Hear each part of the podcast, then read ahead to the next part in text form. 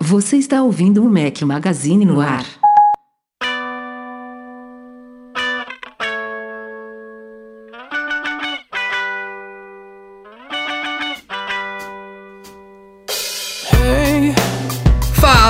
Mac Magazine, bem-vindos ao nosso podcast número 150. Quem diria, quem diria que a gente chegaria a essa marca muito bacana. Hoje estamos ao som de Adam Lambert, uma sugestão do nosso ouvinte querido leitor Jason Baroni. Obrigado, Jason. Bom Pô, dia. Pensei que hoje fosse ser Britney Spears. Não, só, só quando o, Go- o Gordo Geek vier. Ele Não, não respondeu o chamado, enfim, ficou pra próxima. Bom dia, boa tarde e boa noite a todos. Boa madrugada também. Estamos gravando isso aqui quase meia-noite de terça para quarta. Aqui fala Rafael Fishman. Estou com meus dois companheiros inseparáveis de volta ao Brasil, Breno Mazzi. Tudo bom, Breno? Tudo jóia? E aí galera, como vocês estão? Já com meu iPhone 6S em mãos, curtindo aqui. É, tentando usar um 6 Plus, mas tá difícil. Vou te falar que tá difícil. Eduardo Marques, agora nossa celebridade. Você viu, cara? E o Porra. The Oscar um- go to Eduardo Marques. Pô, O cara. o cara tá mandando é- muito bem, velho. Esse vídeo, esse último vídeo foi foda, viu? O Breno, eu aprendi uma coisa nessa viagem. Não se pode confiar no Breno. Como assim? Mas eu tenho uns, Não, mas- mas... eu tenho, mas eu tenho umas fotos aqui reveladoras também do Breno tirando sapato no dentro da Apple Store, umas coisas legais que Não, também mas- vão pipocar aí. Cara, vão pipocar no Twitter daqui a pouco. Vocês mais do fiquem que ligados foto, aí. Mais do que foto, a gente fez um periscope muito legal, não tem problema. Mas, Pô, mas, pena que a cara, o conexão tava gostou, ruim, né, cara? O pessoal gostou. Foi... Pra quem tá ouvindo aí e não tá entendendo, é, a gente não Vamos publicou colocar no nesse site. post. Não, a gente coloca nesse post. Pro pessoal entender. A gente coloca nesse post cara. agora. Vamos lá, no, vamos, lá no, vamos lá no Twitter do Breno, arroba MacMaz, ou no meu, arroba Rfishman. Vocês vão ver lá o RT. A gente deu RT no Mac Magazine também, mas como tem muita coisa, vocês não vão achar. Tem um videozinho aí extra de making off dos, dos vídeos que a gente fez de demonstração dos novos iPhones que vale a pena ver. Tá certo, tá certo. Bullying virtual, né? Isso aí. Não, para, a galera gostou. E você também, vai, para com isso. Ah, adorei. Achei demais.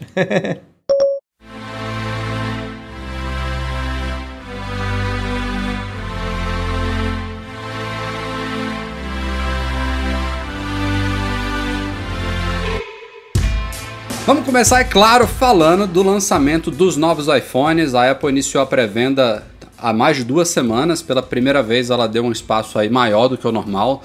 Normalmente, ela inicia a pré-venda e uma semana depois, né, de sexta para sexta, ela inicia as vendas. Dessa vez foram duas semanas. Então, do dia é, foi do dia 11, né, a pré-venda. Ou, não, na verdade, 11 não, 11 ainda teve essa diferença, né? Na verdade, foi no sábado, foi no dia 12, como o Breno bem explicou aqui, dia 11 de setembro a Apple pulou é, por um motivo óbvio, né?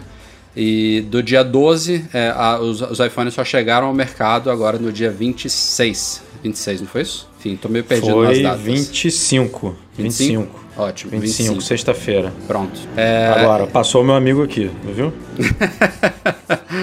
os iPhones 6S e 6S Plus, eles chegaram, se não me engano, a 11 ou 12 países diferentes, incluindo Estados Unidos, Austrália, Nova Zelândia, é, Reino Unido, China, uma cacetada aí. A China é até curioso, a gente estava discutindo é, no Facebook junto com o pessoal do, do Loop Infinito, nossos amigos, que a China ela, ela tinha entrado na primeira leva dos iPhones 5S e 5C em 2013. No ano passado, em 2014, na época do iPhone 6 e 6 Plus, ela saiu, ela entrou.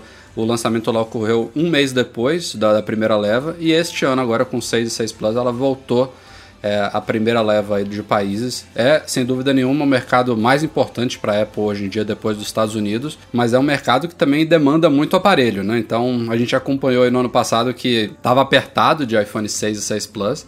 Se a China tivesse no meio, ia ser bem complicado. Mas enfim, falando deste ano, o lançamento foi bem tranquilo, eu diria, é, acompanhando de uma forma assim um panorama geral aí do lançamento como um todo.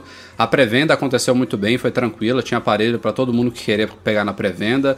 Foram entregues direitinho no dia 25, teve uma mulher só que recebeu 3, 4 dias antes, não sei. Tem gente que já cria teoria da conspiração dizendo que a Apple plantou aquilo ali para gerar mais mídia gratuita. Se foi ou se não foi, foi um caso só, a, a, a, maioria das pessoas recebeu só no dia 25 mesmo, como previsto. E nas lojas também fizeram filinha de reserva, desse ano mais organizada do que em anos passados. E também para quem não tinha reserva, para quem não recebeu em casa, também tinha aparelho nas lojas de uma maneira geral. Claro, não todos os modelos, todas as cores, mas estava de, de uma, forma geral bem disponível para quem chegou aí na manhã do dia 25 para comprar na hora. Breno Masi e Eduardo Marques estavam representando o Mac Magazine lá em Miami nos Estados Unidos, na Flórida, é mais precisamente na Apple Store Lincoln Road, que é, sem dúvida nenhuma, a mais bacana da região. Não fica em Miami, fica em Miami Beach, que é considerado uma outra cidade, né, por alguns. Mas e aí, contem um pouquinho da experiência. Primeiro é que adorei quando eu pousei em Miami, fui recebido pelo tiozinho lá da imigração, né, o oficial, e ele falou: "Bem-vindo ao lugar mais próximo aos Estados Unidos". Então, nem ele considera Miami Estados Unidos. Mas, cara, foi sensacional. Bate e volta, assim, mega rápido, né? Eu saí do Brasil na quinta-feira à noite, cheguei lá na sexta. Na sábado de manhã já tava voltando pro Brasil. O Edu foi super brother de me buscar no aeroporto, me levar no aeroporto, tudo. E depois ainda dou uma sacaneada nele postando um videozinho, coitado. O menino realmente tem razão de ficar bravo comigo. Mas foi super tranquilo, cara, comprar o iPhone. Assim, foi a primeira vez que eu vi uma fila, uma, uma venda super organizada. Primeiro que eu acho que as pessoas se acostumaram a comprar em pré-venda, não ficaram com aquele medo, receio, tudo que não ia chegar. É, tinha bastante gente com reserva, tinha bastante gente com compra feita. A gente recebeu os nossos via correio super tranquilo e a gente tinha feito uma reserva na loja para buscar mais rápido para poder começar a fazer esses videozinhos ou post para você. Eu adorei e para mim foi fundamental o que a Apple fez essa semana adicional de, de produção que gerou muitas unidades. Então no dia mesmo estava difícil de comprar porque era o primeiro dia. No segundo dia você já entrava no site, já tinha reserva, já tinha todos os modelos e de todas as cores é, disponíveis. Então tá tranquilo para comprar telefone quem quiser. É, tirando que o dólar também tá quase 12 reais na né, unidade. É, tirando esse probleminha, tá, tá super legal. Gostei, foi uma fila divertida. Mas ainda falo, para quem quer pegar a experiência de saber o que, que é o lançamento de um produto de verdade, só tem um lugar no mundo que faz isso bem, que é de arrepiar que eu já tive a oportunidade de ir, o Rafa também, o Edu eu não lembro se foi com a gente ainda ou não, mas é a Apple Store da Quinta Avenida, aquilo é um lugar realmente mágico, louco, maluco. O resto é igual você em qualquer outra loja comprar um telefone. É, eu, eu, eu nunca tinha ido para Miami, só tinha ido com vocês para Austrália, então a minha única experiência de fila é, de lançamento mesmo tinha sido na Austrália. A gente até pegou umas filas, né, Rafa, no no MM Tour e tal, mas aí são filas dias depois do lançamento, então Sim. definitivamente não é a mesma coisa. Mas, cara, me impressionou assim a, a tranquilidade que foi comprar o aparelho. Eu não sei se foi tão tranquilo assim para quem estava na fila é, sem reserva. Eu acho que foi, tinha. Devia ter o que, Breno? Mas 100 70, pessoas. É, é 100 pessoas ali no máximo. Não, não, não tinha mais grilo e tal, mas é. umas 100 pessoas. E eu é. acho que eu, eu imagino ali que todo mundo tenha conseguido comprar sem problema. Mas assim, reserva até dizer chega, você conseguia é, reservar um, um, telefone tranquilamente, é, entrar na loja numa boa, depois de alguns minutos ali na fila. Reservas tipo... sendo antecipadas, inclusive reservas noturnas sendo atendidas de manhã. Ah, isso é, é aconteceu não. isso com a gente também. Ó, eu, cara, eu consegui fazer duas cagadas, né, para variar. A primeira cagada, é, o que, que eu fiz? Eu fiz uma reserva no Aventura Mall. Aventura Mall, para quem sabe, fica em Orlando e não em Miami. E como lá na lista é rápido, você seleciona a Flórida e não sei o que, e depois vem o nome das lojas, ele não organiza por cidade, é meio burro aquilo. É, cara, eu coloquei aventura porque eu tô acostumado, que eu acabo viajando também para lá. Eu não me liguei que era em, em Orlando e tinha uma reserva às 8 da manhã. E eu fiz uma outra reserva às 8 da noite na Lincoln Road, por aí buscar junto com o Edu que tinha uma reserva também às 8 da noite. Daí chegou na fila, eu todo bonitão, falei, pô, a fila da reserva tá pequenininha, Edu, vou lá buscar tal. Daí, que horas que é a sua reserva? Eu falei, não, tem uma reserva 8 AM e outra 8 PM. Chegou a menina super simpática lá para falar com a gente. Ai, que bom, parabéns, vocês conseguiram. Vocês fizeram a reserva, o telefone tá super legal, vocês vão adorar. Já a gente começa, sabe, daquele jeito Apple-like de ser. Daí pediu, ah, qual que é o seu Apple ID? Ou me fala seu nome. Daí eu falei meu nome. Ela falou, ah, eu não encontrei pras 8. Você tem certeza? Não é 8 e meia? Daí ela chegou 8 e meia, não era. Ela, você tem um e-mail? Eu falei, tenho, calma que eu vou pegar pra você. Eu fiz a reserva. Daí eu peguei o e-mail mostrei pra ela. Daí ela, oh, só tem um detalhe. E você pode pegar o carro e ir pra lá, porque você reservou em Holanda. Deu, cara, como assim? Ela, ó, oh, é Holanda, é aventura. Eu, puta, que cagada, não sei o que. Daí eu falei, não, mas eu tenho uma reserva aqui, só que é 8 da noite. Daí ela, ah, não, é, faz o seguinte, eu tenho que passar as pessoas que estão com a reserva na tua frente, mas se você quiser eu tento adiantar seu check-in. Eu falei, pô, seria sensacional, obrigado. Foi super solícita e acabou adiantando tanto o meu check-in quanto o do Edu. Tudo bem que a gente ficou desesperado que umas 20 pessoas passaram na nossa frente, né, Edu, ou mais que é chegando a galera é, passando. a gente ficava na fila, aí ela ia perguntando assim na fila, que horas é o seu horário? Aí quem falasse 8, 8 e meia, ela ia passando na nossa frente. Normal, né? A gente tava às 8 da noite, então todo mundo que chegava tava na nossa frente. Só que uma hora que eu olhei pro Breno, eu falei, cara, ela vai passar todo mundo até as 8 da noite na nossa frente. Tipo, a gente vai ficar, a gente vai ficar parado aqui na fila esperando e nada vai acontecer. Aí é, a gente deu uma é. choradinha lá, é. deu, deu, deu um migué, contou uma historinha aí, umas não lembro exatamente o horário, mas nove a gente conseguiu, é, é, eles liberaram a gente, a gente entrou, comprou e aí, enfim, a nossa cobertura já começou lá dentro da loja mesmo, com aquele vídeo é, de hands-on, e aí depois a gente foi pro apartamento que a gente estava do meu primo para fazer o, os vídeos, enfim, e ter mais contato com o, com o celular para poder escrever com um pouco mais de propriedade. Né? Ó, pessoal, é. fazendo uma correção aqui, na verdade, valeu Marcelo Melo que está escutando, um dos nossos patrões. Eu falei que eu tinha feito no Aventura, não foi? Eu fiz no Florida Mall. Que o Florida Mall que é em Orlando. O Aventura realmente é em Miami. Viu a confusão? Viu Caralho. porque eu faço as cagadas? Então, tá explicado. não é, cara, que São Francisco, Vale ali eu conheço bem. Os outros eu dou de vez em quando umas cagadinhas, não tem jeito. Mas foi super legal, mega tranquilo. E a gente deu uma baita sorte, porque a gente tava na fila, ficou esperando um tempão. E na hora que a gente entrou para comprar o iPhone, passou eu acho que uns 15, 20 minutos. Nossa. Cara, caiu uma chuva. Não, mas... 15, 20 minutos já é bondade sua, foi, foi menos assim. A gente foi menos, entrou. É, tipo, 5 minutos depois começou a chover muito, muito, muito, muito. Bom, e para quem perdeu, estão todos os links aí no post do podcast. A gente fez, além desse vídeo que o Edu citou, dentro da loja, publicamos evidentemente o clássico unboxing do aparelho. Depois a gente publicou uma série de oito vídeos mostrando cada uma das novidades dos novos iPhones, incluindo o 3D Touch, incluindo o trackpad no teclado, Live Wallpaper, Live Photos, enfim, tudo que vocês têm direito aí. Foram oito vídeos em sequência que deram origem a esse outro vídeo sacaneando o Edu aí, que vale a pena ver também. Publicamos primeiras impressões dos aparelhos, enfim, tem material de sobra aí para vocês verem sobre essa nossa viagem para Miami. E ontem, é, seguindo o roteirinho também tradicional de todos os anos, na, na primeira segunda-feira após o início das vendas, a Apple divulgou os números e mais uma vez, pelo sei lá, acho que isso acontece em todos os anos desde que o iPhone foi lançado, né? O novo recorde foi estabelecido é, no ano passado tinham sido vendidos 10 milhões de iPhones 6 e 6 Plus até o primeiro final de semana de vendas, e que inclui a pré-venda e a sexta, sábado e domingo. A Apple sempre junta esses dois, esses dois períodos num só, e aí ela fala, lá, aí é a parte do marketing liderado lá pelo Phil Schiller, que são em três dias. Mas não são em três dias, porque engloba, engloba a pré-venda também. No ano passado foram 10 milhões, neste ano ela pulou para 13 milhões. É um salto absurdo, são 30% de um aparelho que já vendia muito.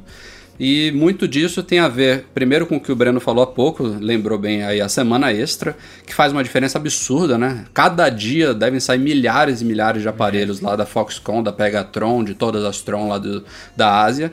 É, é, muito, cada dia mais é, é muito aparelho saindo das fábricas. Segundo fator é que a Apple, ano a ano, ela acelera essa produção, ela aprimora, ela faz novas parcerias, ela consegue ampliar as fábricas, então a cada ano ela consegue produzir mais aparelhos por dia. E o terceiro fator que também contribuiu para esse número de 13 milhões, como eu falei agora há pouco, também é que a China estava nessa primeira leva. Então pode ter certeza aí que dos 13 milhões, uma boa parte foi para chinês. Não, cara, sabe o que é o mais absurdo para mim? É a quantidade de telefones vendidos. Vocês já pararam para pensar? 13 milhões de aparelhos quer dizer que ela vendeu muito mais do que a população inteira de alguns países. Exemplo, É, o Uruguai tem 3,4 milhões de habitantes só. Não, o menino A se Bolívia- preparou, viu, pro podcast. Não, e, e chama Wikipedia e eu tô aqui, cara, googando e tal, olhando. A, a, a Bolívia, cara, tem nada mais nada menos do que 10 milhões de habitantes. Imagina, é praticamente um Uruguai com a Bolívia de devices vendidos. É muita coisa. Qual Não, você pega empresa? fabricante, você pega fabricante que não vende isso no ano, né, cara? É, é E não, assim, Apple não, vendeu, não vende tipo, na, na vida. no- Imagina, imagina positivo da vida. Desculpa, positivo. Mas, cara, é, é uma coisa surreal. É um número, assim, retardado. Retardado. 13 milhões de devices. Cara, imagina todo mundo da Bolívia mais Uruguai com um iPhone novo na mão. Parabéns, olha lá. Cara, é muito louco isso. É muito louco. É muita gente, cara. É muito device vendido. Agora faz a continha básica aí. 13 milhões de devices vezes. Vezes não, 390. dividido, Breno. Não, Você quer saber quantos foi por minuto, é isso? Não, quanto foi no total? Não, de saber vendas totais. Quan- Quanto Quanto, de a Apple dinheiro colocou que, no bolso? que assim, Ah, clean, quanto que ela clean. colocou no bolso? Isso, Nossa. clean, clean na- no caixinha do, do titio Tim Cook Imagina, e dos imagina. acionistas.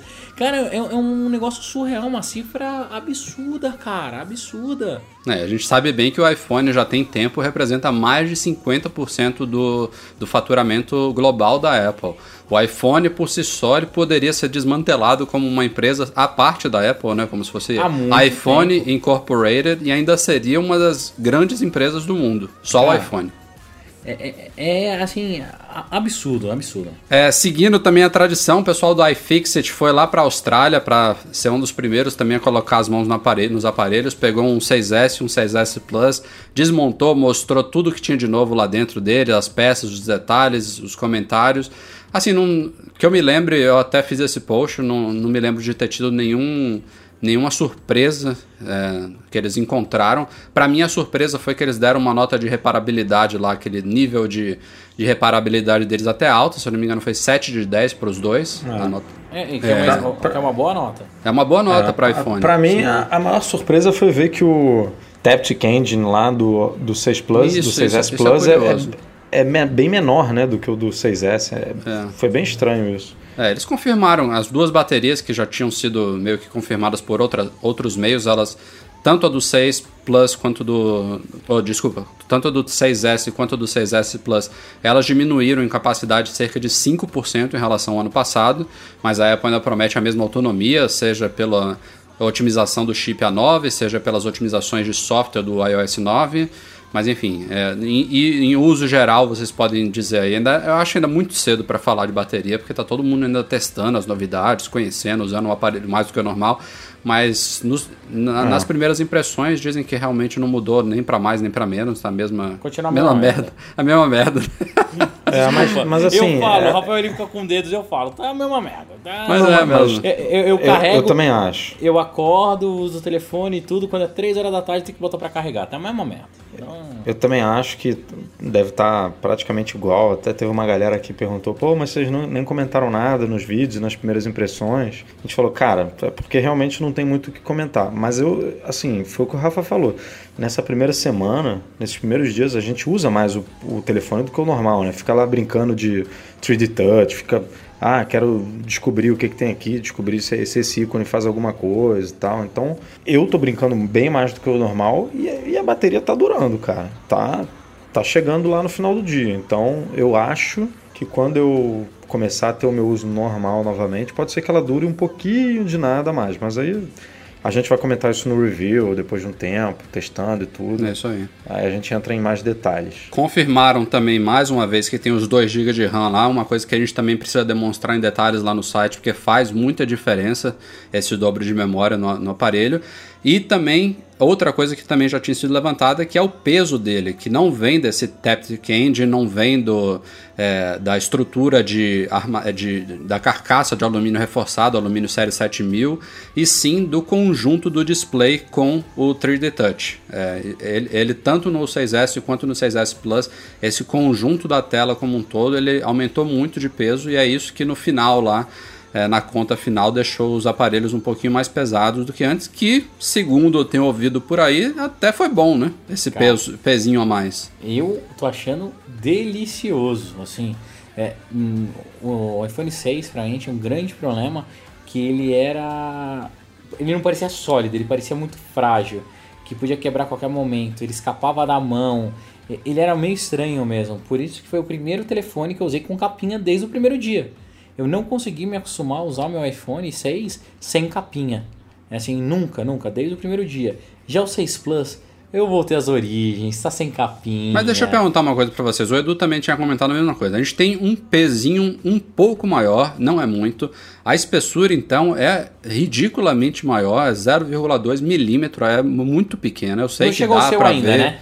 Não, ainda não. O meu Então, tá. amanhã. Cara, O meu tá sob os cuidados dos Correios Ah brasileiros. Amanhã, super bem quando, cuidado, chegar, né? quando chegar o seu aí, Não, mas deixa Ah. eu perguntar uma coisa pra vocês. Pra mim, eu sei que a espessura e o peso contribuem para essa experiência. Eu também usava meu iPhone 6 com capa, ainda estou usando, por sinal.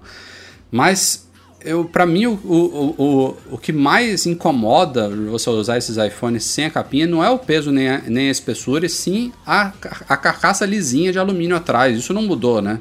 Então, co- que, como é que tá essa experiência de Rafa, vocês? eu acho que o contrapeso. É assim, ho- hoje falando com os meus amigos lá da, da móvel e tal, é, sabe, parece que o centro de gravidade dele ficou mais e- equilibrado. Entendi. Ele não escapa da mão, ele não vaza, ti- tirando o 6 Plus, né? Que o 6 Plus ali, cara, você precisa de uma engenharia pra carregar aquele negócio, que é muito grande, tem que ser duas mãos mesmo. É, cara, é muito bom, dá pra usar sem capa tranquilo. O vidro parece que é mais forte. A, a palavra correta é: esse novo iPhone é- parece ser mais robusto do que qualquer outro já feito.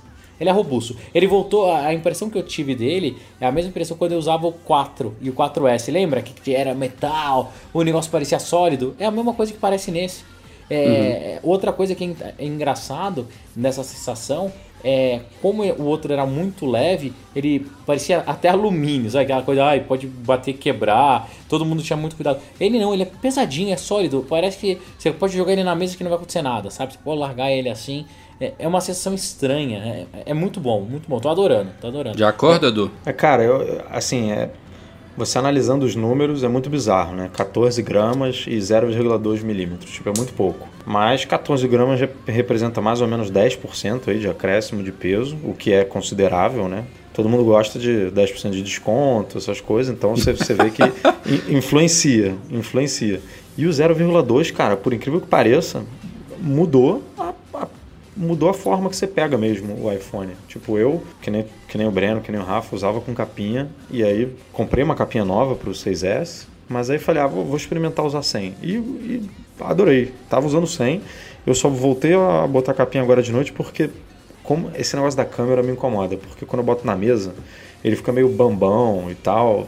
E aí eu, eu gosto de cuidar do telefone, né? Para quando eu for revender, enfim, quando eu for passar para alguém, ele tá em bom estado. Então, é, eu falei, cara, esse negócio da câmera me incomoda mais é, do que todo o resto. Porque se- talvez se não tivesse essa câmera para fora, eu não usaria mais com capinha. Eu botaria ele em cima da mesa tranquilamente, porque eu sei que a câmera não arranha, né? Ela é tudo ali, aquele vidro é, é safira, então não vai ter problema nem nada. Só que esse essa essa alturazinha maior ali me incomoda. Mas assim, incrível, ficou melhor para pegar na mão. Eu acho que eu prefiro o peso do do 6. Acho que por mais que parecesse meio oco, meio de brinquedo, eu preferia, mas a pegada dele ficou melhor. E aí eu não sei se dizer se é, se é pelo peso ou se é pelo pela espessura ou se é um conjunto, né? Se é a soma dos dois, mas tá melhor para segurar na mão. O 6 Plus, o 6S Plus eu não posso dizer porque é, eu, eu imagino que a galera deva estar tá achando um pouco mais pesado e, e aí faz diferença, né? Porque o 6S Plus, o 6 Plus já era pesado, então é, já é um telefone maior, mais robusto, então agora pode ser que esteja incomodando a galera, mas do 6S não, você se acostuma rápido. Beleza. Falando ainda da, da parte interna do iPhone, a Chipworks, que também sempre analisa aí, é, diferente da iFixit, ela faz uma análise mais macro dos componentes, especialmente do chip, que é sempre o A algum- alguma coisa. Esse ano a gente está na geração A9. Ela identificou uma coisa muito curiosa esse ano. A Apple aparentemente está produzindo chips tanto via Samsung quanto via TSMC, que é outra fornecedora aí da, de Taiwan da Apple, que ela já há muito tempo estava para entrar na fabricação de chips para a Apple.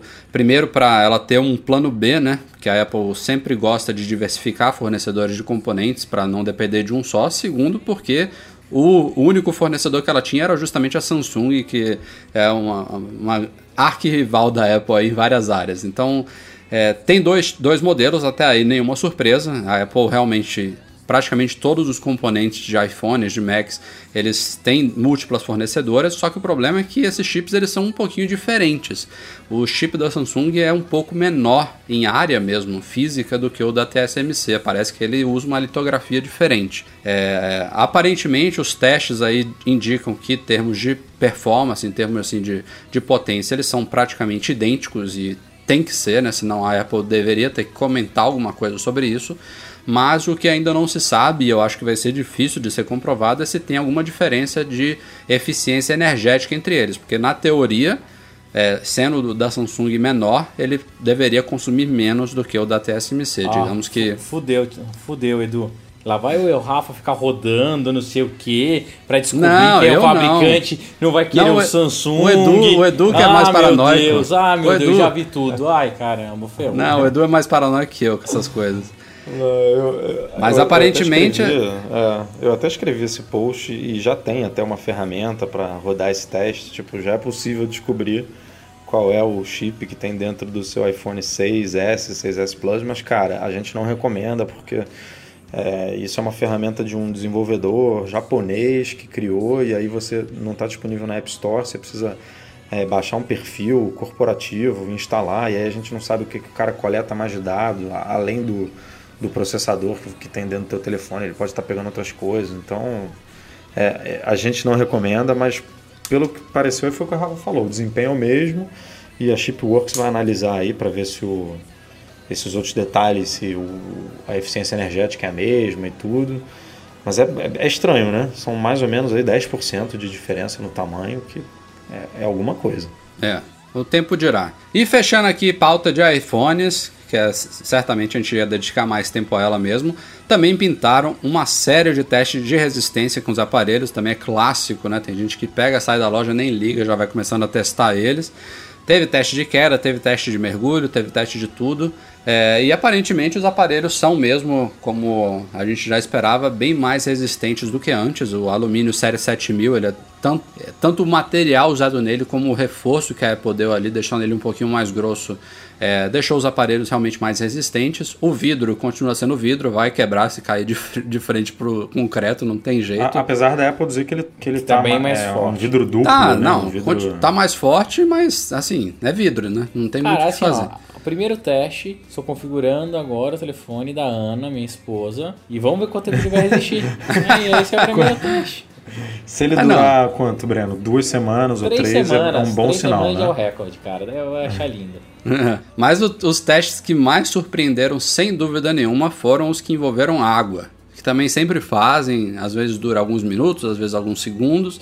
E neste ano teve é, gente fazendo vídeo aí que desistiu de esperar, porque o iPhone não morria. Mais de uma hora dentro da água e não morria. Foram múltiplos testes mostrando isso, que a Apple, no caso do iPhone, ao contrário do Apple Watch, o Apple Watch a Apple fala que ele é resistente à água. Apesar de ele ter uma classificação lá de ser a prova d'água, a Apple só promete resistência à água. No caso do iPhone, ela nem resistência fala, ela não fala nada. E Outros aparelhos, pelo que indicam esses testes, eles são bem resistentes, até a prova d'água diria. Só teve um teste que foi diferente de todos os outros, que mesclou dois fatores diferentes e que acabou matando o iPhone praticamente em poucos minutos, que foi um que o cara colocou o iPhone no fundo de uma piscina. É, os outros ah, testes, eles, pressão, eles, né? É, tem a pressão, que é o fator número 1, um, e tem o cloro, que é o fator número 2. Né? Os outros testes, eles botaram o iPhone tipo numa bacia de água normal, sem cloro, sem muita pressão, e o aparelho aguentou muito bem. Mas vale notar que nesses mesmos testes de é, baciazinha, de, de, vasilha de água, os aparelhos chegavam a morrer em dois minutos no, no, nos anos passados. E neste a gente viu um teste com mais de uma hora e nada. E o aparelho saía funcionando na hora, todos os recursos, 3D Touch... É, nem falando câmera, dele, hein? Do quê? Do 3D Touch. É, não, tem, tem os vídeos lá no site, tem os artigos, tem muito para falar mesmo. A gente tá dando mais um panorama geral aqui mesmo. O Mas famoso, assim, fiquei impressionado. o famoso botão direito do mouse. É. O, o legal, o legal desses testes, assim, não é pra ninguém mergulhar o iPhone e tirar foto embaixo d'água, mas é, é, é confortante saber que se ele der o um mergulhinho eventual, é bem capaz que ele não sofra danos irreversíveis. Basicamente Mas- isso. Mais uma vez, o Rafael tá com vergonha de falar. Se você derrubar ele na privada, ele não vai morrer. Não, tô- não morrer, tô com vergonha, como é morreu um bom exemplo. Vamos lá. Bom. Quem, quem já aconteceu isso ou conhece alguém que derrubou o iPhone na privada? Não vale falar que o dele tinha um iPhone 6 e daí não molhou, que ele ficou lá suspenso, né? Tirando o iPhone 6 Plus, que ele fica suspenso na privada, quem já não tem uma história de um amigo que derrubou ou molhou um telefone na, na privada? Tem um monte, cara, assim. E de verdade eu acho isso legal. A Apple, ano que vem, me surpreenderia, porque eu não vejo a Apple fazendo isso, mas se ela lançasse um telefone à prova d'água ou resistente à água, que essas capinhas hoje em dia fazem muito sucesso. Eu tenho uma aqui em casa, a Life Proof, né, que tem até no, lá na Mac Magazine Store para comprar. É muito boa. E ela serve, viu, Edu? Não vou precisar trocar. Testei Que no meu isso, 6S cara. e funcionou. Toma cuidado, toma É, cuidado. toma, toma cuidado, porque A Life no Proof, site ela- da Life Proof eles estão É. dizendo que não, não, não garantem. Então, se entrar um pouquinho de água aí, der problema, É, porque essa- a gente já essas viu que- capinhas à à prova d'água, elas são desenhadas milimetricamente mesmo. Então, para ter, para garantir que tá selado mesmo, é bom Pra que dar seja- merda é dois minutos. Imagina, né? É, pelo menos está mais resistente, né? Como a gente mostrou, mas ainda assim eu não arriscaria. Mas você acha, Edu, que, ó, que ano que vem a gente pode ter uma surpresa e ver o nosso querido iPhone à prova d'água? Cara, eu, eu, eu acho que assim, a gente pode ver um telefone totalmente à prova d'água. Mas eu acho que a Apple não vai falar isso. Porque qual o benefício dela, assim, tirar foto debaixo d'água? É, para ela comunicar isso, teria que ter algum uso muito específico. E eu acho que quando você vai para uma profundidade um pouquinho mais, é, mais profunda, a coisa fica ruim pro telefone. Ah, Tem até o caso da Sony aí, né? Que dos, eu não sei qual é a linha de. A gente até comunicou isso no site. Eu não sei qual foi a linha que eles estavam ali. O marketing estava batendo na tecla de que era prova d'água, de que poderia, poderia mergulhar e tirar foto e tudo. E aí depois eles atualizaram lá o artigo de suporte falando que é, não é bem assim, a gente não recomenda mergulhar e tirar foto, porque os nossos testes são feitos em laboratórios com é, o cenário é assim, é assado, a água é tratada, não sei o que, não sei assim, então no- na vida real é diferente e pode dar problema, basicamente isso. E, e eu acho que é muito na linha do Watch, cara. O Watch, pô, se a sua coroa digital travar, a Apple manda você colocar debaixo da torneira, cara. Como é, como é que ela não fala que um produto desse é a prova d'água? Né? Tem que é ser. muito- Isso é muito maluco mesmo. Não, não tem jeito, tipo, mas ela não, ela não quer falar pra, não, pra galera não. Ah, deixa eu ver mesmo aqui. Então eu vou botar o. É a prova d'água? Então eu vou botar aqui a 40 metros de profundidade pra ver. E aí vai dar problema, e aí o nego vai na loja é, reclamar. Então eu acho, eu acho que esse é o caminho assim que a gente vai ver. Cada vez mais resistente à prova d'água, mas sem ela deixar claro isso na caixa do produto, ou no marketing, ou divulgar isso de forma é, massiva. Desde que os iPhones foram lançados, a dúvida paira no ar. A gente não tinha como confirmar ainda, agora temos quais dos modelos vendidos nos Estados Unidos seriam ou serão os homologados pela Anatel. Isso é importante pelo simples fator chamado garantia. A gente sabe aí já tem, desde o ano passado, acho que no 5S ainda não era assim, mas do- desde o iPhone 6, todos os modelos são compatíveis com a banda, as bandas de 4G e LTE é, aqui do Brasil, então eles funcionam perfeitamente aqui quando desbloqueados, claro, né? Ainda tem lugares que, a depender de como você comprar, pode vir bloqueado para uma determinada operadora, mas de uma maneira geral, é, os aparelhos full price eles são desbloqueados e todos funcionam no Brasil. A única diferença é que os modelos homologados pela Anatel eles têm suporte, têm, têm garantia via Apple Brasil aqui. Isso é muito importante para quando você tem algum problema, senão você tem que mandar o aparelho para fora. E neste ano a, a Apple fez uma meio que uma dança de cadeiras de modelos lá. Ela mudou a estrutura. É, ano passado o modelo da AT&T era o mesmo da T-Mobile, que não era o europeu, e agora mudou. Agora o da T-Mobile está separado, que é o mesmo europeu, e a gente ficou na dúvida, não tinha como a gente usar um histórico para dizer, afirmar contundentemente qual seria o, mo o modelo homologado pela Anatel, mas a gente recebeu um indício muito forte ontem, na segunda-feira, e hoje já confirmamos que estava correto mesmo. Os modelos homologados são os da T-Mobile, que é o mesmo vendido pela Sprint e pela Verizon nos Estados Unidos, e é diferente do da AT&T. Então é o A1688 para o iPhone 6 e o A1687 para o iPhone 6 ou 6S e o A1687 para o iPhone 6S Plus. É, espero que eu tenha falado o código certo, estou pegando aqui de cabeça. Mas, mas enfim, é, a gente já tem essa confirmação agora sim. A, a, o primeiro indício foi no, no, próprio software do iPhone. Se você for lá em ajuste geral, sobre regulamentação legal, enfim, tem lá uma área que você vê todos os selinhos é, de certificados de vários órgãos aí, tipo a Anatel, e, e aonde inclusive ficam todos os selos de FCC hoje em dia nos Estados Unidos que não estão nem mais na traseira do aparelho, a gente mostrou isso no nosso unboxing. É, nos aparelhos da T-Mobile, esse selo da Anatel já estava presente. A gente divulgou isso ontem e hoje a Anatel já publicou a homologação de uma dúzia de baterias diferentes para os iPhones 6S e 6S Plus e confirmou que de fato são os dois modelos que estão sendo homologados por ela. Os iPhones em si ainda não foram homologados, só as baterias foram, é normal, tem esse processo, acontece todos os anos, mas logo logo aí. É possível até que eles já tenham sido homologados, mas não foi publicado o documento ainda. Pô, é, essa confirmação esse ano veio muito rápido, né, cara? É isso é, que, assim, assim, o mais legal do que saber qual modelo vai, vai homologar é qual o valor que vai chegar. Mais legal porque eu comprei o certo. e você, Edu? É, eu comprei um de cada, né? Ah, Justamente para garantir. Ai, garoto prevenido. Fui, fui malandro, fui malandro. Foi malandrão, foi malandrão. Mas é, cara, assim, quem esperou um pouquinho, você vê, o, o, o iPhone foi lançado na sexta. A gente está aqui na terça-feira e já sabe qual é o modelo. Então, isso é muito bom, assim. A pessoa não, não, não precisa esperar chegar no, o, o iPhone chegar no Brasil para comprar o certo. É, mas esperando um pouquinho você já consegue, então bacana isso. Mas vale lembrar, apesar de que o iPhone até, até pode já ter sido homologado, nem que esse certificado saia nessa semana ainda ou na semana que vem, não importa. É, ele ser homologado permite a Apple iniciar a comercialização no Brasil, mas não obriga. Então a gente não sabe exatamente quando os aparelhos vão ser lançados aqui. O mais provável, meu palpite, é que seja em novembro e eu não duvidaria que só chegasse em dezembro. A gente sabe que o Brasil nunca está nas primeiras levas aí, mas o que pode talvez trazer ele mais cedo, não, não vou nem citar outubro aqui porque é gerar expectativa demais, mas o fato é que esse ano a coisa está indo bem rápida. A Apple já anunciou também 40 novos países que vão receber os iPhones nessas próximas três semanas aí. O Brasil não está nessa, nessas levas ainda. É, se eu não me engano, dia 9, dia 10 e dia 16 de outubro. São 40 países no total que vão receber. Entre eles está o México. O México é importante porque o Brasil normalmente vem logo depois do México. Então a gente não está nessas levas, mas é provável que a gente esteja na seguinte. Agora, quando vai acontecer essa seguinte, eu não sei. É, eu acho que outubro é bem improvável. Vamos torcer para. Ah, eu acho que é novembro. Quem sabe cara. primeira quinzena de novembro, né? Cara, agora. Mas algum leitor nosso vai me responder essa pergunta, não é possível. Por que a Apple ainda não consegue fabricar um modelo global?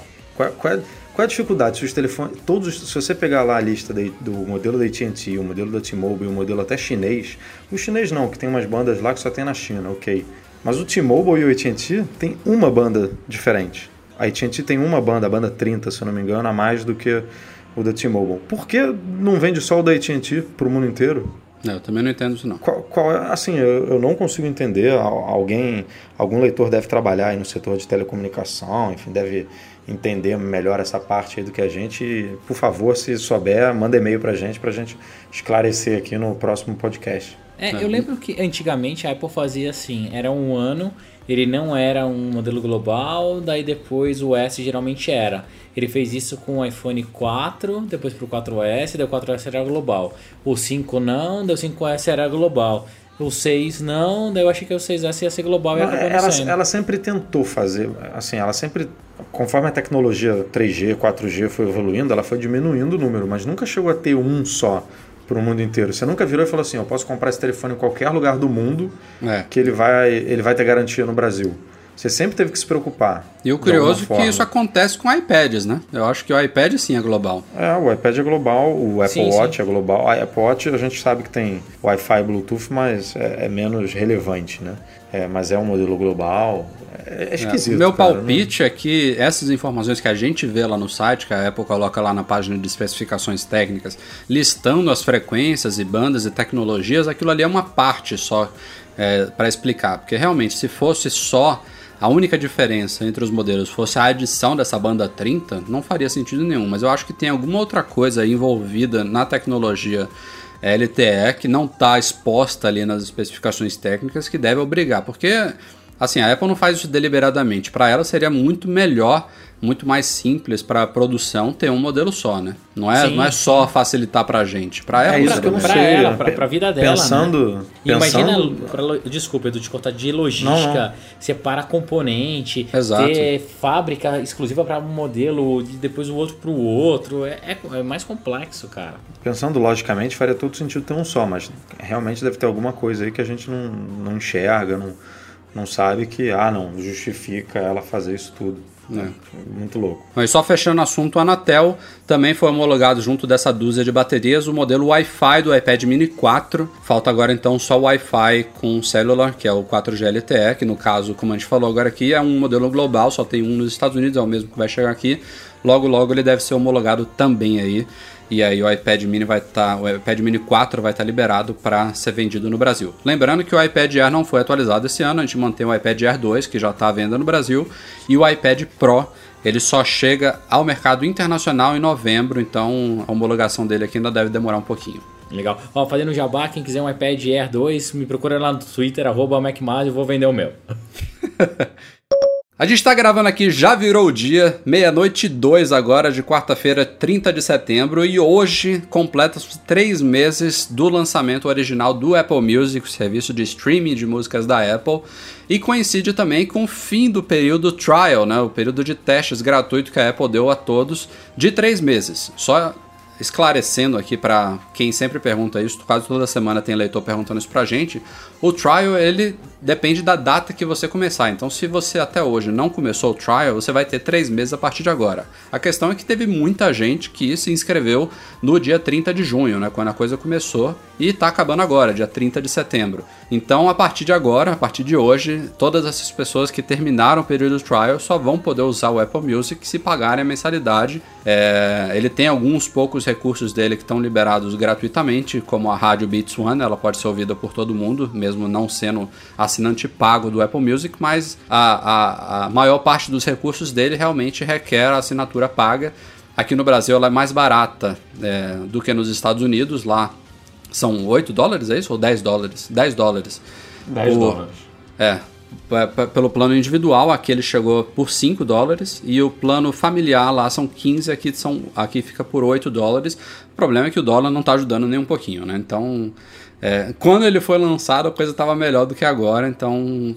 E assim, o Apple Music, a Apple até publicou também nessa semana, vale constar aqui, uma série de vídeos guia, né, aqueles guided tours dela, mostrando cada recurso, cada coisinha do Apple Music, como usar, como usufruir, como aproveitar ele ao máximo. Acho que ela demorou para fazer isso. Publicou isso na véspera do fim do, do trial inicial.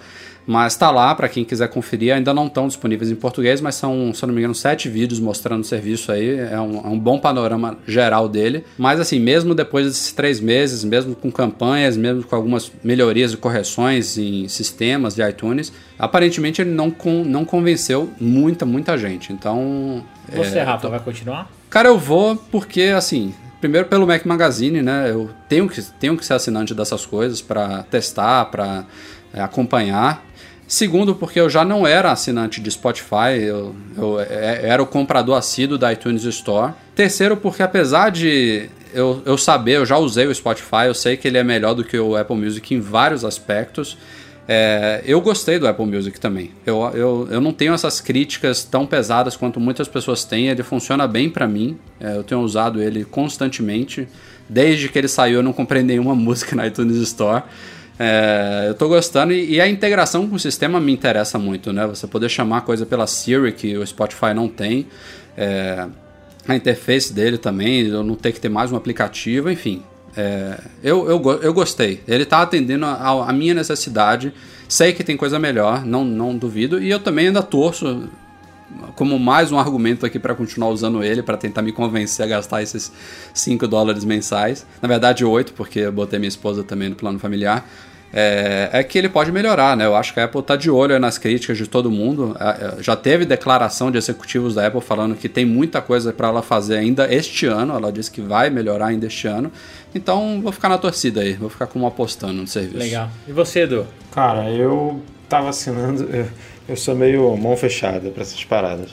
Eu, eu tava assinando o Spotify antes, mas eu peguei aquela promoção é de quem nunca foi assinante e que aí pode assinar por, sei lá quanto que era, R$1,99, R$2,99. É, era R$1,99. Era um, é um valor muito barato e aí eu assinei para testar. E aí, um mês e meio, dois meses depois, pintou o Apple Music. Aí eu esperei um pouquinho de nada também para poder assinar, enfim, para quando meu Spotify estivesse terminando, eu assinar o Apple Music e testar, ter seis meses ali, né, de, de música barata ou de graça. É, mas, cara, eu, eu, uso, eu uso muito pouco. É, eu usava mais quando estava fazendo exercícios físicos e tudo, correndo, malhando, mas agora eu tô bem parado aí por causa da minha filha e tudo, então eu tô usando muito pouco e para mim agora não justifica assinar nada, é, gastar dinheiro com isso. Pode ser que quando eu voltar aí a fazer alguma coisa, eu, aí eu decida, mas por enquanto até por preço, eu iria. A, a minha conta é americana, então a, meu Apple ID é americano, então eu teria que pagar 10 dólares. 10 dólares hoje em dia são Mil quase reais. 290 reais, então tá, tá difícil. Eu acho que eu iria pelo Spotify por isso, pelo preço, que é, o Spotify, se não me engano, é 14,90, né? Ou 16,90. Aliás, eu me pergunto até quando que os caras vão conseguir manter esse preço, né? Porque não, não dá, né? O Spotify ele foi, foi lançado quando aqui no Brasil, a 14,90? Logo, logo vai ter um é, reajuste aí. Mas eu não sei se eles. Enfim, eu não, eu não sei como é que funcionam esses acordos. Mas vai que ele fez o acordo em real aqui com as gravadoras brasileiras. Sim, é. E aí eu não, não tenho essa flutuação, né? É, a Apple é que, a Apple é que cobra em dólar, então é diferente o, o business dela. É, eu já cancelei o meu, não vou ficar. Eu achei o Apple Music bem ruim em vários aspectos, assim. É, tá longe de tá, tá bom ainda. É, vai ficar para próxima. Então, acho que melhorar eu tento de novo, mas continuo firme e forte com o meu Spotify. E vocês que estão ouvindo, comentem aí no artigo do podcast se vocês vão ficar ou não. Não, e, pa e, e, parece, que parece que só tem essas duas opções no mercado, né? Mas tem, porra. Tem Radio, o, o Tidal chegou, tem... o Tidal chegou essa semana no Brasil, tem o RDO, Google, tem o Deezer, Google Play tem Music, Google, pô, Amazon. Tem, tem, tem, Amazon, tem o Super Player fazendo propaganda de novo. Tem uma cacetada. Tem a, até, ó, tem a playlist do, super, do Mac Magazine lá no Super, no super Player até hoje. Ainda tá rolando? Tá, tá legal pra ah, caramba, escuto direto. E de surpresa, a Apple liberou alguns dias o iOS 9.0.1, não confundir com o iOS 9.1 que está em beta, já chegou a segunda versão beta. O 9.0.1 foi um update liberado uma semana exata depois do lançamento do 9.0 e que veio só para corrigir algumas coisinhas, né? basicamente algumas poucas correções de bugs. Não corrigiu tudo, claro, né? Foi um, um update mais emergencial. Eu não sabia, não esperava nem que ele saísse tão rápido assim. A Apple provavelmente achou que é, o que ela corrigiu era grave o suficiente para é, justificar essa liberação tão rápida. Imagino eu que ainda veremos um 9.0.2 saindo em outubro, em algum momento de outubro, mas o iOS 9.1, que também basicamente vai trazer correções e melhorias, mas tem uma novidade aparente que são novos emojis, incluindo aquele do dedo do meio que todo mundo fala. Ele já está na segunda versão beta e este sim deve sair, é, segundo se fala, em novembro, porque é ele que vai vir com o iPad Pro, que também vai chegar ao mercado em novembro. Então. É, meu palpite é esse, basicamente que deve sair um 9.0.2 ainda com mais correções em outubro, daqui a, sei lá, umas duas, três semanas, e a gente vai ver o 9.1 chegando em novembro. Mas assim, o, o iOS 9, ele realmente, ele, apesar de ele ter chegado sem problemas graves, ele tá cheio, tá cheio de coisinha realmente para parar, né? Cheio de coisinha para ser otimizado e animações, tem gente reclamando de volume baixando. Hoje a gente falou lá no site sobre o recurso assistência Wi-Fi que aparentemente está gerando um consumo de dados maior do que deveria. É, enfim, tem, tem muita coisinha para ser corrigida aí. Vamos torcer para a Apple trabalhar rapidamente nesses updates. É, ele é cheio. Eu, eu, vejo que esse, esse iOS 9 ele é cheio de boas intenções. mas tem muito bug ainda. É, tem que trabalhar mais rápido. A, a Apple devia estar com a agenda também atolada por um monte de sistema novo. E uma coisa que eu venho discutindo com meus amigos, assim, até colocar para vocês. Cara, calendário muito foda da Apple, né? Muito apertado. Ser obrigado a lançar um sistema operacional todo ano e um hardware todo ano, fode qualquer um. Desenvolvedor, fode eles. É, é difícil, é sempre correndo atrás do próprio rabo. Né? Era legal se começasse a dar uma espaçadinha, né? É, todo mundo agradece. Hum, todo mundo agradece, não, e até uma mimimi, meu amigo. Não, isso sem dúvida, é. é mimimi, é, mas, cara, fanboy sempre tem mimimi, sabe, né? O pessoal é assim, né? Se a Apple demora um pouquinho, por exemplo, o WatchOS 2, que a Apple adiou alguns dias o lançamento, o pessoal caiu detonando. Imagina se ela soltasse com problema. Não, eu sei, mas cara, é, é foda, é muita coisa, Rafa. Que nem aquele iOS que eu não lembro a versão que veio sem sinal, lembra? Eu lembro, eu que, fiz. Que, é, eu também. Eu sem o Touch era, Acho que era 8.3. Touch ID sem sinal, velho. Nossa, é, é, complicado, assim. É uma pressão muito forte. Isso acaba pegando todo o ecossistema, não só a Apple, mas também todos os desenvolvedores e acaba colocando o usuário. É, a Apple só tem que tomar cuidado para que isso não fique gerando um ruído ou deixando as pessoas com receio de atualizar ou migrar. Hoje é tão maluco que tem gente falando que o iPhone 6 funciona pior do que o 5 e o 5S no, no S9, entendeu? É assim, os caras otimizaram para uns e ferraram para outros. Tem que a Apple tem que tomar cuidado, é assim, deve ter centenas de engenheiros trabalhando nisso, tem que colocar mais gente trabalhando para tentar correr com esse ritmo frenético que eles estão. Bom, e quem estiver ouvindo isso aqui, esse podcast só vai ao ar no final da quarta-feira. Já deve ter sido liberado pela Apple a versão final oficial aí do OS 10 El Capitan. Aê, o Rafa vai sorrir agora.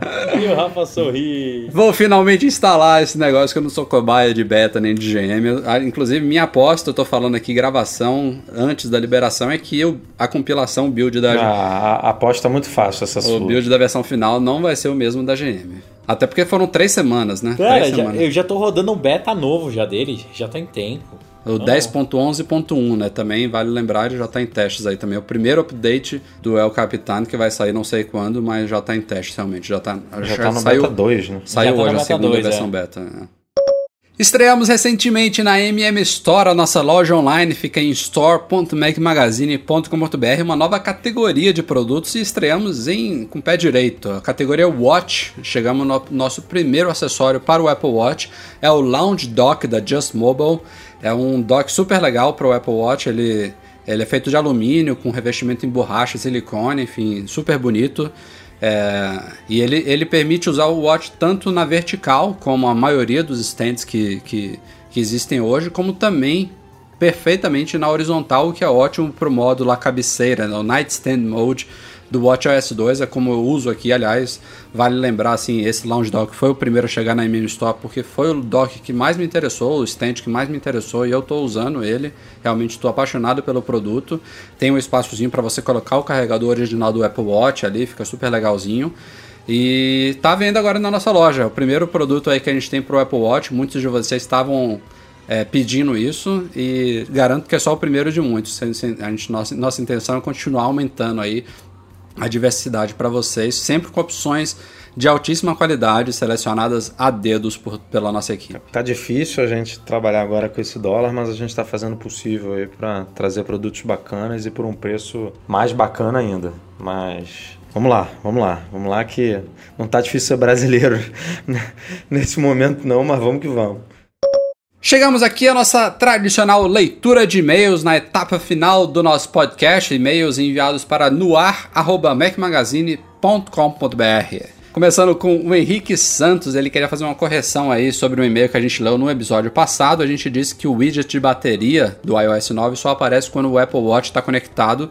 Na verdade, não foi só o Henrique que nos alertou isso, alguns ouvintes falaram. É, esse widget ele aparece quando tem qualquer segundo aparelho conectado via Bluetooth que tem a bateria. Por exemplo, os fones de ouvido da Beats, lá o Power Beats 2 que eu e você temos, Edu. É, quando você conecta um, um aparelho desse que lhe informa a bateria ao iOS, o widget fica disponível lá na, na central de notificações. Então, para quem Muito tem bom. Watch ou qualquer um desses aparelhos, fica a dica aí. Seguindo, Sandro Dias. Um amigo meu me falou da fragilidade de segurança dos MacBooks, é, dizendo ser fácil ter acesso ao conteúdo do HD mesmo com o Mac protegido por login e senha. É, ele disse que esse amigo dele mostrou isso na prática, abriu o Mac, tirou o HD, transformou num HD externo e teve acesso a todos os dados do cara. E, e que disse que em computadores com Windows daria para colocar uma senha no HD é, pelo uso da BIOS, impossibilitando esse tipo de prática. Então o Sandro queria saber se tem alguma maneira de proteger o HD dele do Mac colocando algum tipo de proteção por senha ou até mesmo algum recurso que só reconhecerá o sistema OS 10 no computador original. Tem jeito ou estou ferrado? Tem jeito, Sandro, tem jeito sim. É, esse recurso no OS 10 chama File Vault. É, ele fica em preferências do sistema na área de segurança e privacidade. Tem uma aba lá chamada File Vault que basicamente criptografa todo o seu disco e, e trava isso quando você não está usando, evidentemente.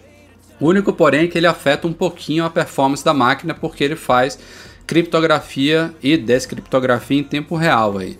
Mas assim, é um. É uma. É um, é um Ele também não ocupa mais espaço, não, de alguma forma?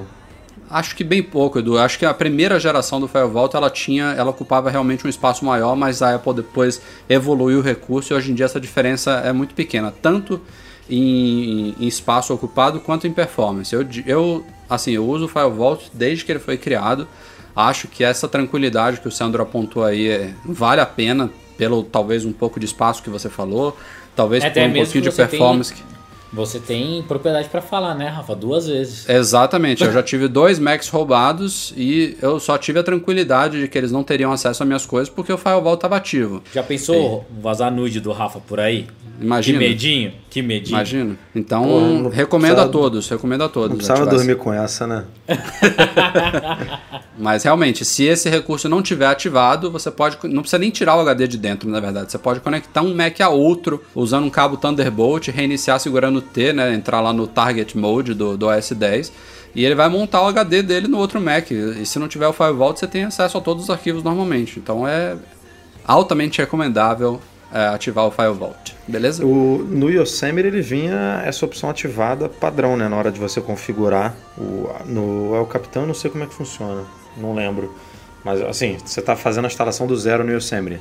Aí aparece lá, Firewall, você quer proteger e a, a opção já está marcada. Aí você, se quiser, desmarca e dá ok. Mas muita gente já, já tem ativado por padrão por causa disso. É, Que eu, bom, acho, que eu bom. acho que é por padrão mesmo. Acabei de checar o meu, eu não lembro de ter ati- ativado. Ele tá aqui ativado por padrão também. Seguindo, Cássio Ricardo de Medeiros. Gostaria de saber se é possível, na verdade esse e-mail aqui do Cássio ele já tá mandando um tempão, eu tive que se separar dessa vez aqui. Gostaria de saber se é para você, Edu, se é possível fazer backup de iPhones e iPads no Time Capsule. Ele tem um Time Capsule de 3 GB para fazer backup do Mac, mas seria muito interessante também usá-lo para backups de iPhones e iPads. Diga aí, Breno. Ô, Breno não, Cara, Edu. eu é, nativamente nunca vi essa opção. Não sei se existe algum aplicativo que você instala que joga o backup pro Time Capsule, mas nativamente o único lugar que você faz é no iTunes. É, exato. E aí o iTunes está dentro do Mac, então fica tudo ali. Agora, eu acho que se ele navegar lá na pasta do iTunes dentro da biblioteca dele, achar o arquivo, deve ficar lá dentro de é, biblioteca, eu não sei se é já em iTunes ou Application Support, enfim, deve, deve navegando aí, você deve achar os arquivos de backup e aí tá- daria para mover manualmente, né, pro Time Capsule. É, Poderia ser uma é. gambiarra aí para para conseguir fazer isso, mas realmente, nativamente não tem como selecionar aonde vai ficar É. esse backup. Ele fica em biblioteca,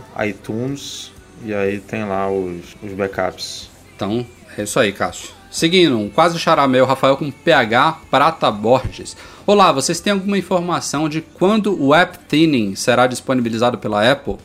Vi no The Verge que o recurso foi adiado por causa de um bug no iCloud. É de fato, a Apple comunicou, né, Breno? Ela comunicou que esse recurso é, é um recurso que, inclusive, é bem bacana do iOS 9, que vai permitir que aplicativos é, fiquem mais leves quando instalados no aparelho, porque eles só vão baixar é, as propriedades, os arquivos que vão ser usados pelo determinado aparelho. Então, por exemplo, se o, isso é bem raro, vou dar um exemplo aqui que é mais fácil de entender. Se você tem um iPhone que não tem tela retina, deu um exemplo péssimo, né? Porque todos têm. Mas enfim, Se você tem, por exemplo, você vai instalar um aplicativo universal no iPhone, ele não vai baixar os arquivos referentes ao iPad. Então ele tende a ocupar bem menos espaço no iPhone. Então, de fato, teve um bug nisso. A Apple comunicou que ia ser adiado, mas ontem, é, terça-feira, segunda ou terça-feira dessa semana, já saiu um update do Xcode 7.0.1 corrigindo algumas coisas relacionadas a isso. Eu não sei se já está liberado, né, Breno? Mas já foi tá, o primeiro Já está liberado. Hoje a Já? galera já baixou, já está buildando e tem que submeter a nova versão do binário do seu app. Então, pronto. Então, aos poucos a gente deve resolve. ver isso. Aos poucos deve ver isso acontecendo na prática. Mais dois e-mails aqui para finalizar. Guilherme Martins, com esse novo recurso do 3D Touch, vocês acham que finalmente irá acabar com o problema do botão Home, que acho que assombra todas as gerações de iPhone, já que muitos deixam de funcionar depois de um certo tempo?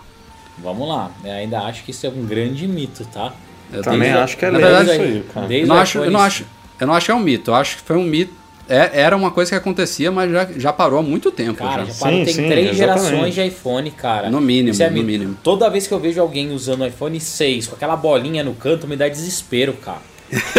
Sério, é desesperador aquilo. É, desesperador. eu acho que o último iPhone que eu tive problema, eu tive problema, foi o 4 ou o 4S. É, 4, 4. 4S já não tinha mais, que eles já tinham trocado. É, É. é. assim, é fácil. Depois vamos perguntar pra quem puder aí falar de assistência, qual que é a taxa de troca de botão. É, é muito baixo. Por favor, não ativem aquela bolota. eu fico com raiva daquilo, me dá velho. nervoso também, me dá Me dá nervoso re- aquela é- bola. é- Cara, é assim- desesperador. Eu vejo os caras com aquela bolota e falo, cara, não é é possível. ridículo aquilo É igual ali. o nego que não atualiza a sistema operacional. É igual, é igual a pessoa que compra carro e não tira o plástico dos bancos. Ah, Não, pior do que não tirar plástico dos bancos, sabe que eu eu fico com mais raiva? Sabe aquele adesivo que vem no canto superior, assim, do vidro? Não sei o quê? O cara não tira aquele adesivo, aquela porra entra no vidro, fica pregado, não serve pra nada mais na vida. Mas Ai. assim, respondendo ao Guilherme, o 3D Touch, a única coisa que me vem à cabeça aqui que poderia diminuir o uso do, do botão Home é a multitarefa, né? Você pressionar no canto da tela para puxa, para ativar a interface de multitarefa em vez de dar dois cliques no botão Home, porque fora isso não tem nada, né? É, Não, mas, é, não. mas é isso.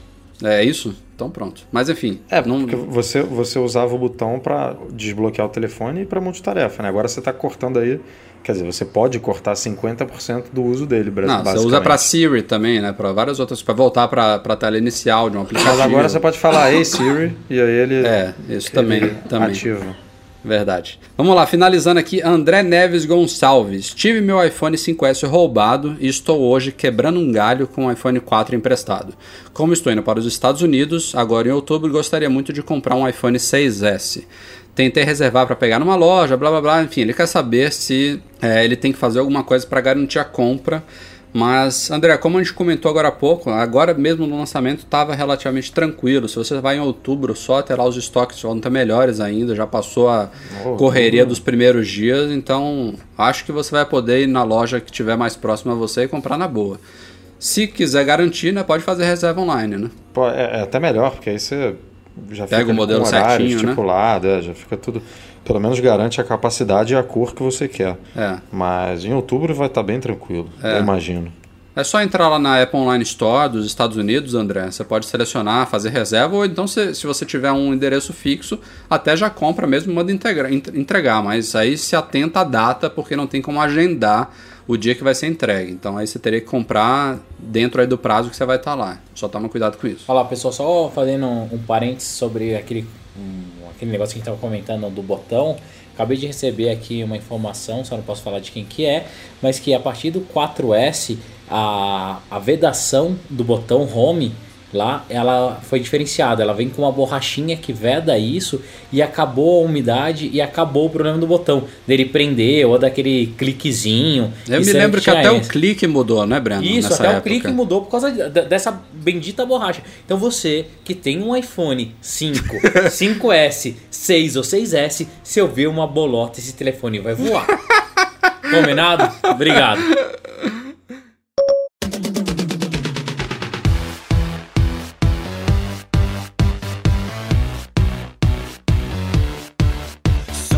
Galera, vamos ficando por aqui. Espero que vocês tenham gostado deste podcast número 150. Valeu, Breno. Valeu, Edu. Até semana que vem. Valeu, galerinha. Até a próxima. E esse vai ser bom, hein? 151, hein?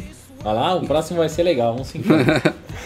Valeu, galera. Vou só fazer uma correção aqui. É, não é em biblioteca iTunes que é, estão os backups, não. É em biblioteca Application Support Mobile Sync Backup. Quer dizer, um caminho um pouco mais diferente aí. Mas tá tudo lá também. Pode jogar essa pasta pro HD externo lá que tá tudo certo. Show de Valeu, bola. até semana que vem. Vamos que Aproveitem aí, por favor, que a gente está no nosso podcast 150. Vão lá na iTunes Store. Comentem o que vocês acham do nosso podcast, isso é muito importante. Dê uma nota, não Por precisa favor, ser por 5 favor. se vocês não acharem Não, que tem vale que ser 5 cinco. sim, claro. Se não for dar 5, não precisa ir não. Sejam sinceros. Tem, tem que ser 5. Aproveitem aí, fa façam seus comentários e dê suas notas. Também agradecendo, como sempre, a todo mundo que nos apoia no Patreon, todos os nossos patrões, e também parabenizando a edição aí do Eduardo Garcia, já há uma longa data aqui com a gente editando o nosso podcast. Valeu, galera, um abraço e até semana que vem. Tchau, tchau.